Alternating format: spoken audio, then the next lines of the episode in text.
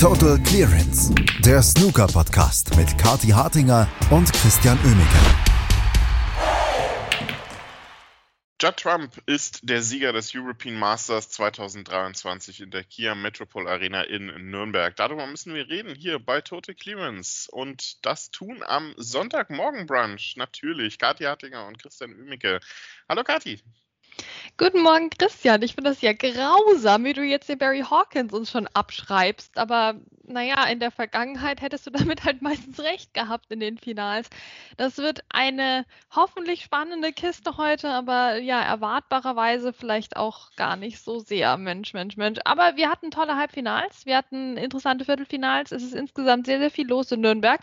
Ähm, und ich freue mich jetzt schon, das mit dir aufzuarbeiten. Herzlich willkommen zurück aus dem Urlaub, Christian. Ja, vielen Dank. Ähm, und das Erste, was ich mache nach dem Urlaub, ist gleich mal mich unbeliebt bei allen Barry Hawkins-Fans hier ne, mit der Anmoderation. Ähm, ja, es ist eine schwierige Situation, aber wir reden erstmal über die wirklich fantastischen Viertel- und Halbfinals in Nürnberg. Ähm, das war ein grandioser Tag gestern mit zwei Matches, die alles gehalten haben, was man sich davon versprochen hat. Und vor allem, ähm, ich muss sagen, so früh in der Saison so ein Line-up zu haben, auch einfach in einem Halbfinale von einem Turnier, wirklich richtig, richtig toll. Und beide Matches haben dann letztendlich auch genau eins getan, nämlich abgeliefert. Ja, von vorne bis hinten. Ich meine, es ist schon aus Veranstaltersicht ähm, richtig gut gelaufen. Ne? Ich meine, jetzt, ich persönlich in, als Fan hätte mich natürlich schon sehr gefreut, wenn jetzt zum Beispiel der Ashley Carty es gleich ins Halbfinale geschafft hätte, der ja ähm, gegen Judd Trump im Viertelfinale rausgeflogen ist, aber da sein erstes Viertelfinale erreicht hat, mit einer tollen Leistung die ganze Woche über, auch ein sehr sympathischer Junge. Ähm, also da hätte ich mich über die Überraschung natürlich gefreut. Auf der anderen Seite, für die Veranstalter und VeranstalterInnen ist es natürlich sehr, sehr schön, ähm, wenn das Line-up fürs Halbfinale derartig hochgerätig besetzt ist, wie es jetzt war, mit Barry Hawkins, Mark Selby, Judd Trump und John Higgins, der auf einmal wieder abliefert hier beim European Masters ähm, in, in Nürnberg. Also, das hat richtig Spaß gemacht. Ich weiß gar nicht, mit welchem wollen wir denn anfangen, weil die Auswahl ist, ist groß. Nein, lass uns doch mit John Higgins anfangen, denn ähm, ich muss sagen, John Higgins ist für mich klar, Ashley Carty, Ashley Hugo, ähm, Noppon sein kam. Wir haben tolle Geschichten gehabt diese Woche. Auch über Ashley Carty werden wir gleich noch reden. Ähm, aber John Higgins, muss ich sagen, ist für mich die Überraschung der Woche gewesen. Das hatte ich auch schon ähm, getwittert, äh, weil der hat einfach keine gute Vorsaison gehabt und der wirkte auch in den letzten Monaten so ein bisschen unzufrieden mit sich selbst und ähm, nicht so frei aufspielend, wie das ja zum Beispiel auch Mark Williams ganz gut kann, der ja dann auch wieder sehr locker umgegangen ist mit seiner Niederlage gegen Jimmy Robertson ähm, im, äh, in der zweiten oder dritten Runde. Ähm, aber John Higgins hat diese Woche wirklich von vorne weg bis hinten fantastisches Snooker gezeigt und er war ja auch gestern auch gegen Judd Trump ja nicht unbedingt äh, der schwächere Spieler, sondern am Ende dann einfach der, der die letzte Chance nicht bekam.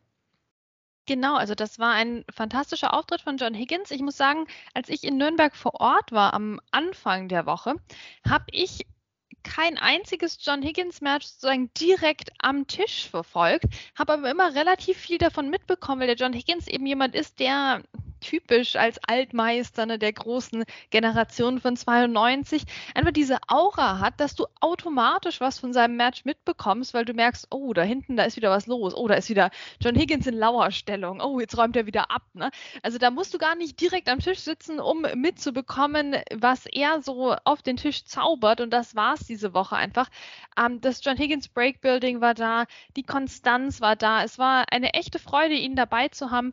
Ähm, wir hatten ja, ne, er hatte nicht die besten Erinnerungen ans German Masters, verständlicherweise, aber hier ähm, in Nürnberg wieder so, so gut unterwegs. Es war eine wahre Freude, wie er da ähm, sich die, gegen diverse Leute durchgesetzt hatte. Ne? Unter anderem, ähm, also ja auch gegen äh, Zhu Yulong hat er, den hat er ausgeschaltet mit, mit 5 Ciao. zu 2. Ach, Zhao Yulong, sorry, ja, meine Güte, peinlich, ne? Den, den, hat er ausgeschaltet mit, mit 5 zu 2.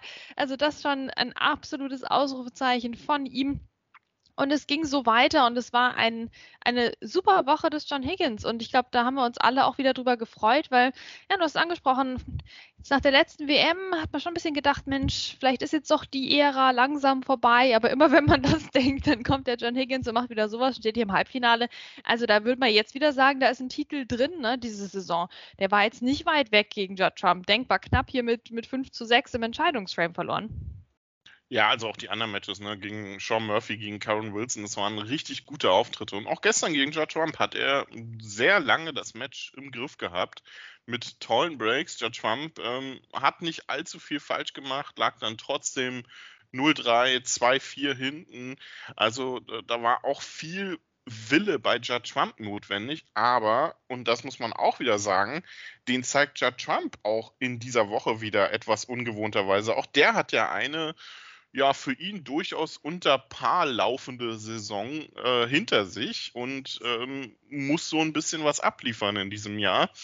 Äh, hat tolle Matches gehabt, hat äh, ja noch 5-4 gewonnen nach 0-4 Rückstand.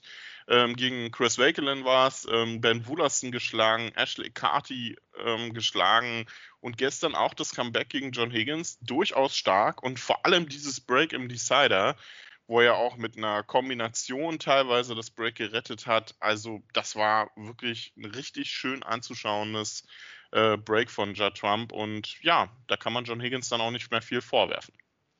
Nee, ich würde Judd Trump jetzt an der Stelle schon gerne vorwerfen, dass es kein Century Break war im Entscheidungsframe. Also das ist ähm, ja aktuell Mode, aber das hat er jetzt nicht geschafft. Schade.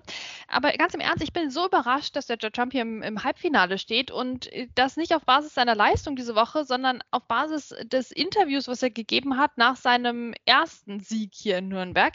Weil ich habe mir wirklich ernsthaft Sorgen gemacht mit dem Judd Trump. Ähm, äh, der, der, saß da wie so ein Häufchen Elend, obwohl er gerade gewonnen hatte und äh, war so, hat so nichts nichtssagende Sachen von sich gegeben über die Saison. Also der klang jetzt wirklich absolut nicht wie jemand, der diese Saison irgendwelche ernsthaften Ambitionen hat oder dem man irgendwas zurechnen kann. Ich meine, natürlich sagt er, er will jetzt hier eine tolle Saison spielen. Ja klar, das will, das will ja jeder.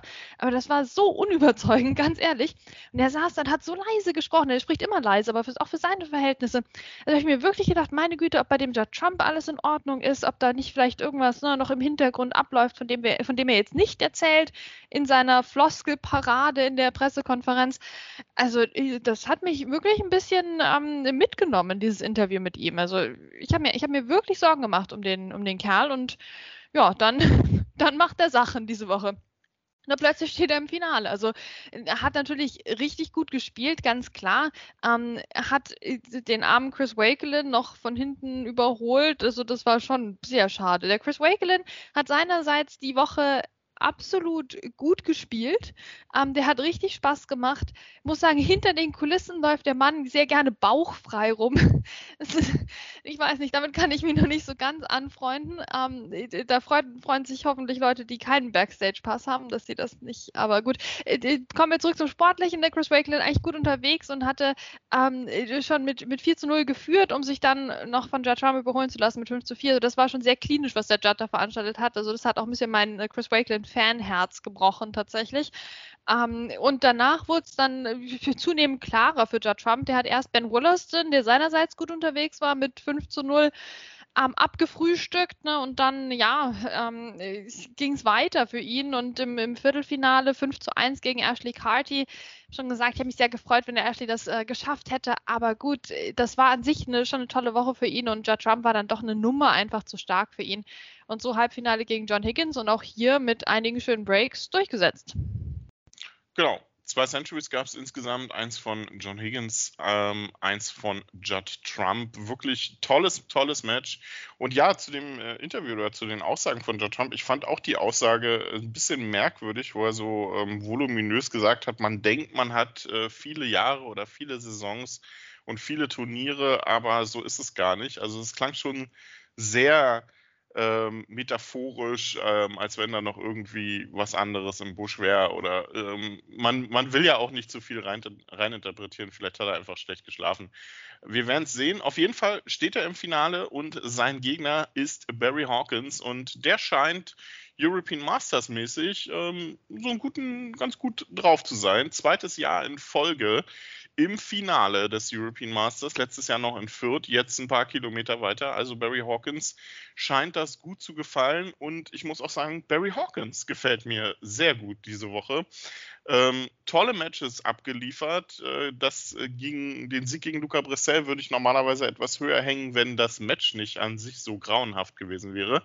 Aber gestern gegen Mark Selby im Halbfinale, das war wirklich ein richtig schöner Nailbiter oder ja, wirklich auch richtig gutes Niveau zwischen den beiden, die gestartet sind wie die Feuerwehr, sich dann ein fantastisches Safety-Duell im vierten Frame lieferten und am Ende hat Barry Hawkins einfach mal, ja, was gezeigt, was er in seiner Karriere so oft nicht gezeigt hat.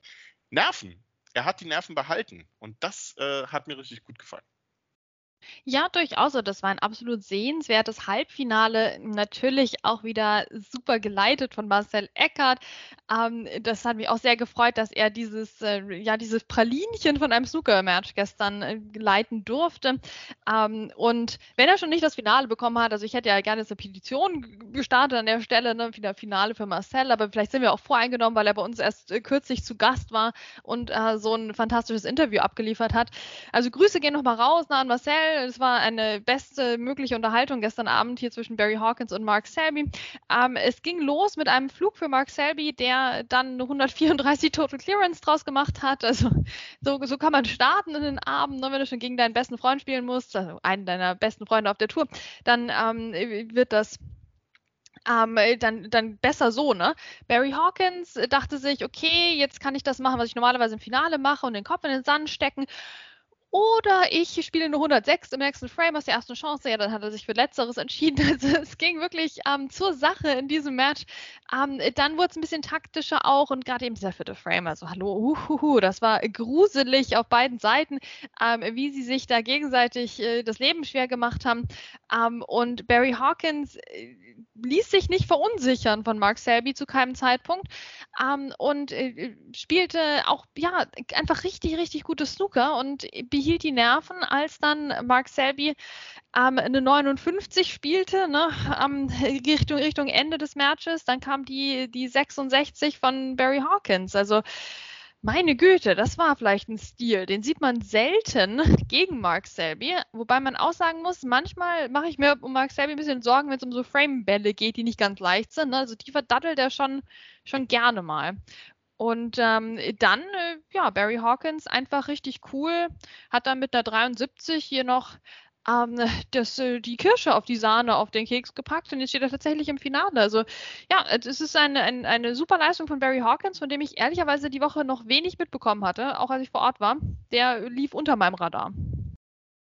Aber er hat äh, sehr, sehr gute Matches gehabt. Äh, gegen James Cahill, ähm, gegen Jack Shorty. Das waren richtig gute äh, Fights mit dabei und auch Noppon sein Kamm im Viertelfinale. Das war ein sehr gutes Match vom, äh, von Barry Hawkins. Und was bei ihm halt auch so konstant läuft, sind die Breaks diese Woche. Das äh, hat so ein bisschen an John Higgins erinnert. Klinisch durchgezogen, die Breaks und ja, ich fürchte, das wird er auch brauchen heute gegen Judd Trump im Finale, denn das, was am meisten für mich gegen Barry Hawkins spricht, ist gar nicht unbedingt äh, Judd Trumps Bilanz in Finals, die ja auch schon wirklich sehr gut ist.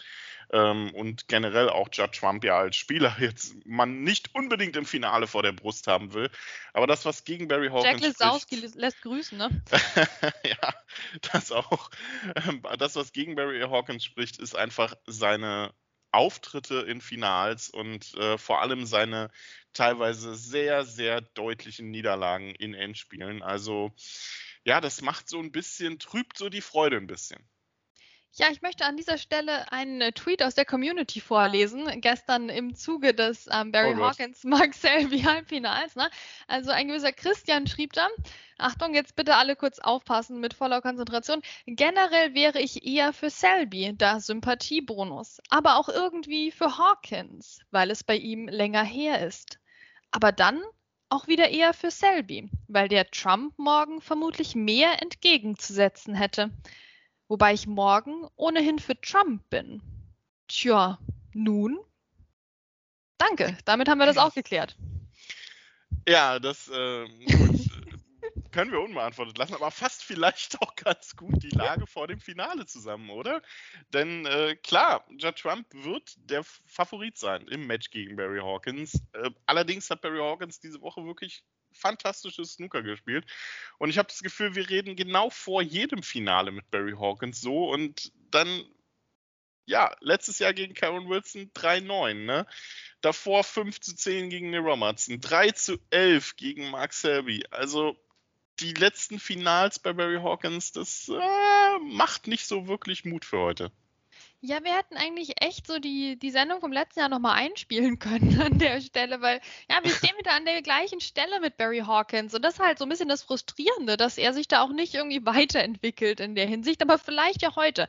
Na, aber sonst bin ich auch wieder sauer auf Barry Hawkins, weil ich meine, schau mal, was hat der jetzt alles zerstört diese Woche, Christian? Was hat er alles zerstört? Der hat Luca Brissels Chance auf die Nummer 1 der Welt, hat er zerstört, da in diesem Entscheidungsframe in einem der schlechtesten Matches der Woche. Er hat, für mich hat er auch Nopper und sein Steinkamps Chance auf ein Halbfinale zerstört, indem er ihn hier so mit 5 zu 2 abgefrühstückt hat. Also der Noppon, der hat fantastisch gespielt die ganze Woche. Von dem habe ich mehr mitbekommen als von Barry Hawkins. Ja, Noppern hat richtig Spaß gemacht, die ist wieder nicht im Halbfinale dabei. Jetzt hat er mir den Mark Selby ausgeschaltet. Also wenn der jetzt den Titel nicht holt, dann bin ich schon ein bisschen sauer auch. Ja, wobei ich mich auch für Judd Trump natürlich freuen würde. Also ich glaube, ähm, sympathietechnisch ist es heute ein, ein ausgeglichenes Finale. Ähm, ich bin gespannt, was uns da gezeigt wird. Die Bedingungen sind ja auch äh, offenbar besser geworden, wenn man jetzt auch die Centuries anschaut, die jetzt gespielt wurden in den Halbfinals. Ähm, also ich glaube, da steht einem sehr guten Snookertag doch nichts im Wege eigentlich.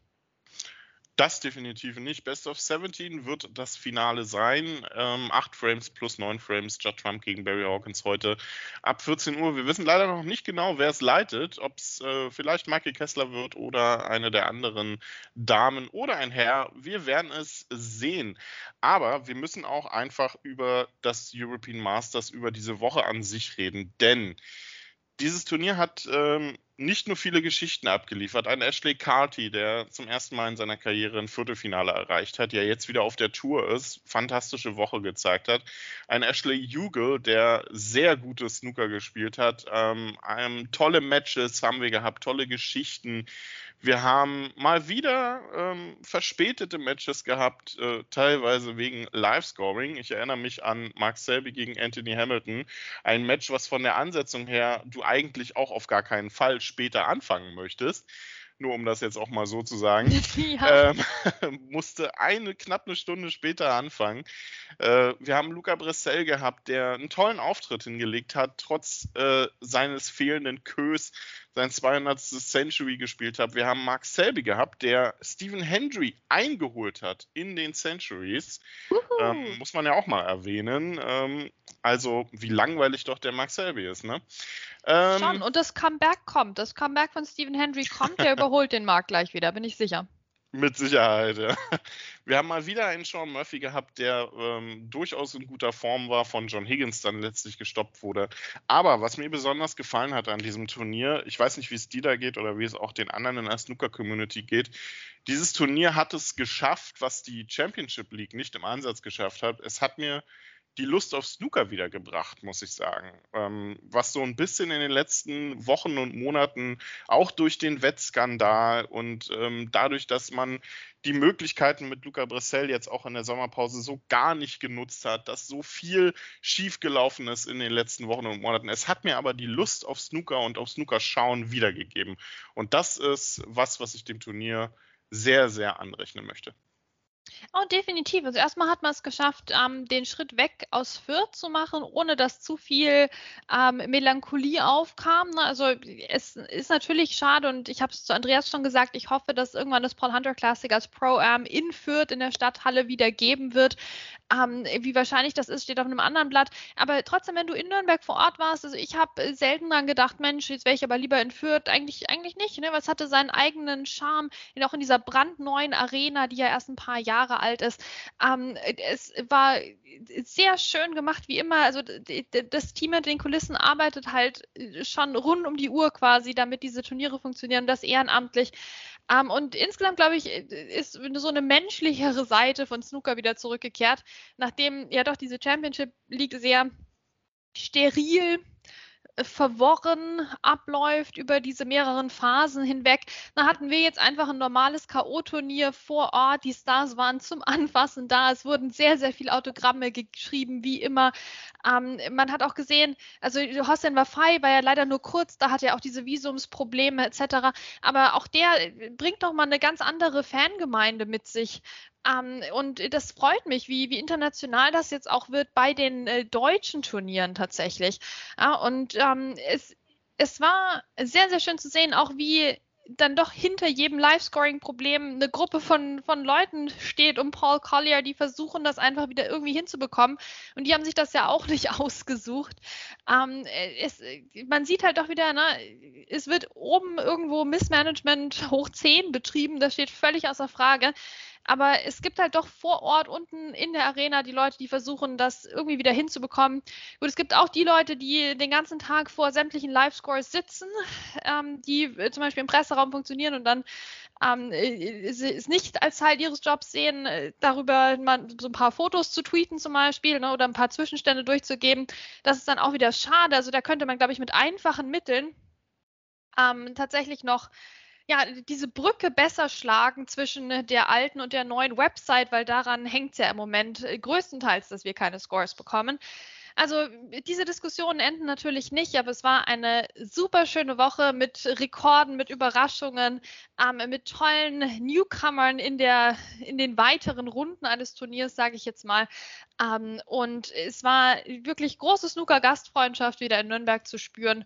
Und das gibt wieder Energie für die, für die nächsten Wochen und Monate, wenn wir uns da wieder um Lücken in, im Kalender Sorgen machen oder ähm, vielleicht irgendwas mit der Organisation noch schlechter läuft, dann haben wir jetzt wieder ein bisschen Energie tanken können können, ähm, um die mitzunehmen für die schwierigen Zeiten, in denen Snooker im Moment ähm, insgesamt steckt.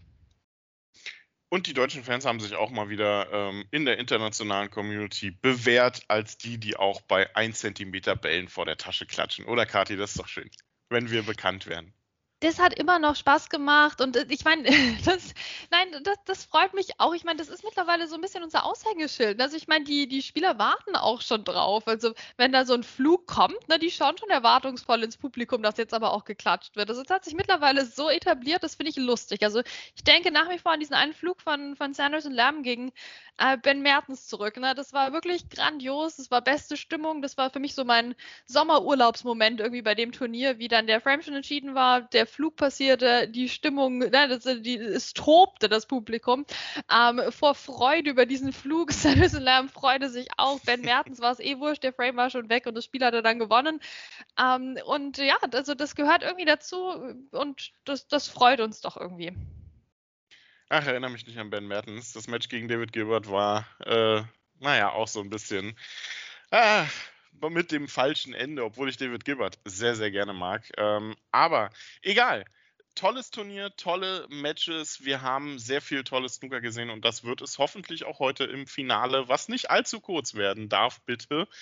Ähm, Grüße gehen raus an Barry Hawkins und viel Glück geht raus an Barry Hawkins. Äh, Judd Trump gegen Barry Hawkins ab 14 Uhr und wir werden natürlich morgen drüber reden hier bei Total Clearance. Danke Kathi, danke euch fürs Zuhören. Bis zum nächsten Mal. Kathi und Chris sagen Tschüss. Total Clearance, der Snooker Podcast mit Kathi Hartinger und Christian Oemeke. Wie baut man eine harmonische Beziehung zu seinem Hund auf? Puh, gar nicht so leicht. Und deshalb frage ich nach, wie es anderen Hundeeltern gelingt, beziehungsweise wie die daran arbeiten. Bei Iswas Dog reden wir dann drüber. Alle 14 Tage neu mit mir, Malte Asmus und unserer Expertin für eine harmonische Mensch-Hund-Beziehung, Melanie Lippisch. Iswas Dog mit Malte Asmus. Überall, wo es Podcasts gibt.